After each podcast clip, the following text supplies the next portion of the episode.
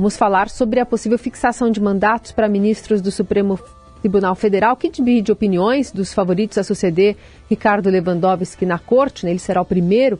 O advogado de Lula, Cristiano Zanin, já disse a alguns interlocutores que vê méritos no atual modelo em que os ministros permanecem até os 75 anos, como uma forma até de manter no cargo juristas com conhecimento de posições antigas da corte, que daria estabilidade às decisões.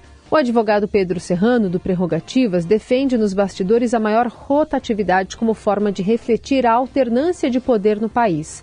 Lewandowski, que tenta emplacar Manuel Carlos Almeida Neto como seu sucessor, tem batido na tecla de que, após o 8 de janeiro, a mudança também poderia ser lida como um enfraquecimento do Supremo Tribunal Federal. A gente vai falar sobre esse assunto com o professor de Direito Público do Mackenzie Campinas, Leopoldo Soares, que já está aqui conosco. Professor, bom dia. Muito bom dia, Carol. Bom dia, Heisen. Bom, bom dia, dia a todos os ouvintes. Para além do contexto temporal, né, um pós 8 de janeiro no calendário, qual é a sua avaliação sobre uma possível mudança é, na fixação de mandatos de ministros? Olha, eu particularmente penso que qualquer discussão é sempre muito bem-vinda. Eu acho que é papel do Poder Legislativo é, amadurecer os temas que são da pauta diária de discussão da sociedade brasileira. Então, acho que a discussão é bem-vinda. É, acho importante também que a gente analise a questão temporal, a oportunidade da discussão em determinado momento. Talvez esse não seja o momento mais adequado para se fazer essa discussão considerando esse, esse acontecimento de, de 8 de janeiro e considerando a iminência da, da nomeação de um novo ministro. Eu acho que essas discussões, que apesar de bem-vindas, são feitas no calor de situações práticas, às vezes prejudicam um pouco o conteúdo desse debate. Né? Então, acho que talvez, é, é, num momento mais oportuno, essa discussão fosse, fosse melhor feita. Professor, é, comparando até com outros países, como é que o senhor avalia essa possibilidade de ter mandato aqui no Brasil e qual a situação em outros países que podem servir de algum parâmetro? Olha, há muitos países em que os é, é, ministros, né, os juízes das cortes superiores, da Corte Constitucional especificamente, têm mandato, né, especialmente é, tendo como parâmetro as organizações europeias, como Portugal, como Espanha, como Itália, Alemanha, é, que, do ponto de vista é, é, da, da, da, historicidade, é o que nós brasileiros inicialmente, inicialmente seguimos. Mas outros países, como Estados Unidos, os países de origem anglo-saxônica, é, é, eles têm outra, um outro modelo, que é o modelo da vitaliciedade, e me parece que o sistema é, jurisdicional brasileiro tem a tendência de se aproximar mais desses, desses modelos do que do, do modelo europeu. De qualquer forma, é, eu acho que, que cada país tem que, que saber da sua própria é, peculiaridade para poder tomar suas decisões. Até porque esses países europeus, assim como, como nos Estados Unidos, a Corte Constitucional tem uma função muito específica que é analisar preceitos constitucionais. No caso do Brasil, o Supremo Tribunal Federal, além dessa função, ele também é um tribunal revisor ele também analisa recursos vindos das, das instâncias inferiores. Então, o nosso Supremo tem uma peculiaridade que a maioria dos tribunais constitucionais do mundo não tem. Então, acho que até por conta dessa questão, a gente teria que discutir, é, lógico, é, buscando referências, as referências são sempre muito importantes, mas uma discussão que leve em consideração a nossa realidade específica, é, sobretudo quando se fala de Supremo Tribunal Federal. Qual seria, na sua opinião, a, o olhar positivo sobre esses mandatos de ministros? Olha, é, o, o, olhar positivo, é, eu ouço muito falar em oxigenação das ideias que acontecem, né, da, daquilo que se tem como julgamento no Supremo Tribunal Federal. Uhum. É, acho que esse é um, é um ponto que se reputa positivo, embora eu particularmente acho que o Supremo Tribunal Federal não, não, não necessita e nem deve ter essa oxigenação. A oxigenação ela acontece no, no Poder Legislativo, é muito importante que no Poder Legislativo isso aconteça. Inclusive, a diferença de tempo de mandato de deputado para senador é porque o, a Câmara dos Deputados tem a exigência de uma oxigenação maior. Acho que no Supremo Tribunal Federal é, eu prefiro a ideia de estabilidade das decisões, porque essas decisões são tomadas por um número menor de pessoas. É, é, mas ainda, né, ressaltando o aspecto positivo, eu acho que a, a, a, a, estipulação de mandato faz com que nós tenhamos a oportunidade de pessoas acederem ao Supremo Tribunal Federal e um controle, é, de alguma forma até, ainda que diretamente popular, das decisões que essas pessoas tomem é, no, no, momento em que ocupam o tribunal. A gente não tem, quer dizer, a gente tem meios de, de fazer com que ministros deixem de ser ministros, mas em situações muito peculiares e específicas como o impeachment, que nós não temos na história recente do país nenhuma, nenhuma situação em que isso aconteça. Então, ter mandato significa a possibilidade de rotatividade até como forma de controle.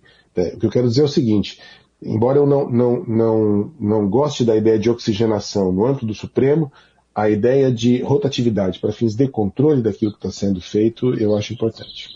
É, de vez em quando, professor, a gente vê algumas discussões surgirem em relação à idade, né?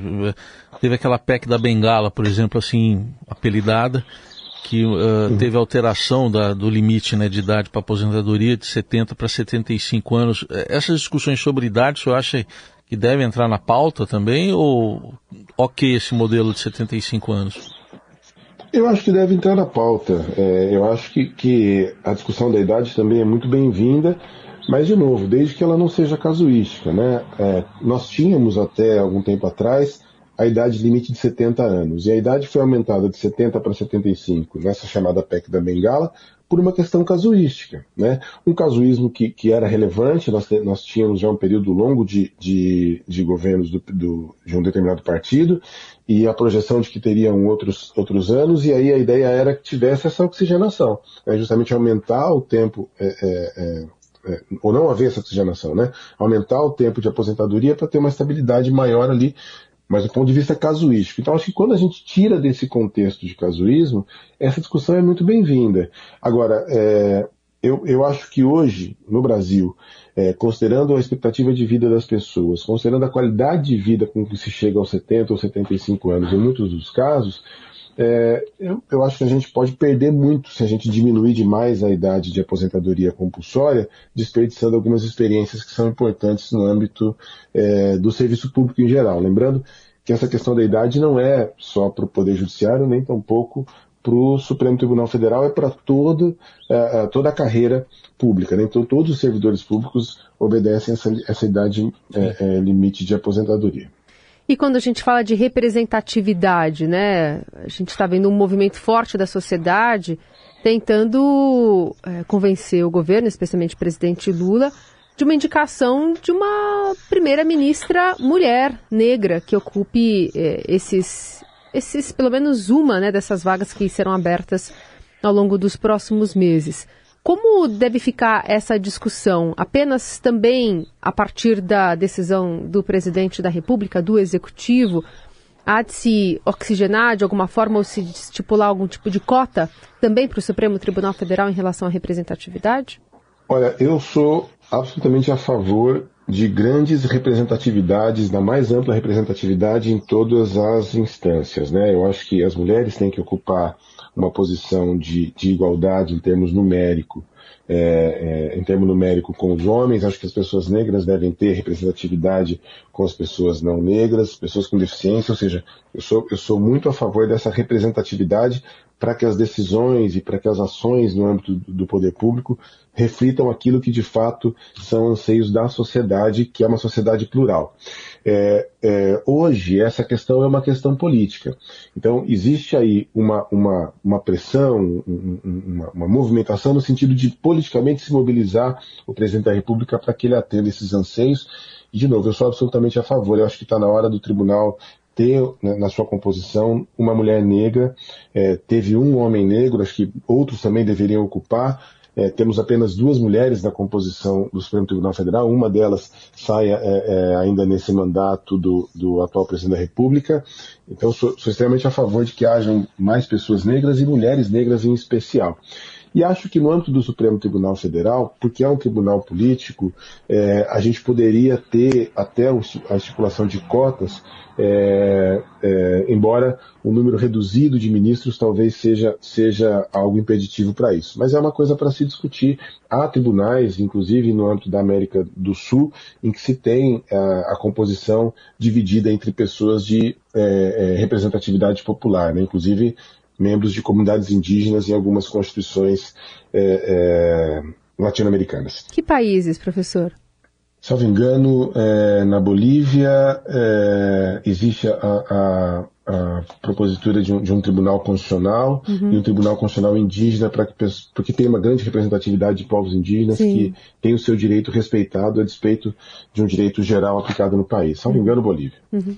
É, a gente vê aí mundo afora, professor, tentativas e às vezes elas são bem sucedidas de uma espécie de intervenção nesses tribunais, nessas cortes superiores. A gente pode pegar aí casos da Venezuela mesmo, essa tentativa que está ocorrendo em Israel, é, essas tentações parece que têm aumentado, né? Enfim, como é que é, os países, o Brasil em específico, podem se proteger em relação ao governante de plantão, digamos assim?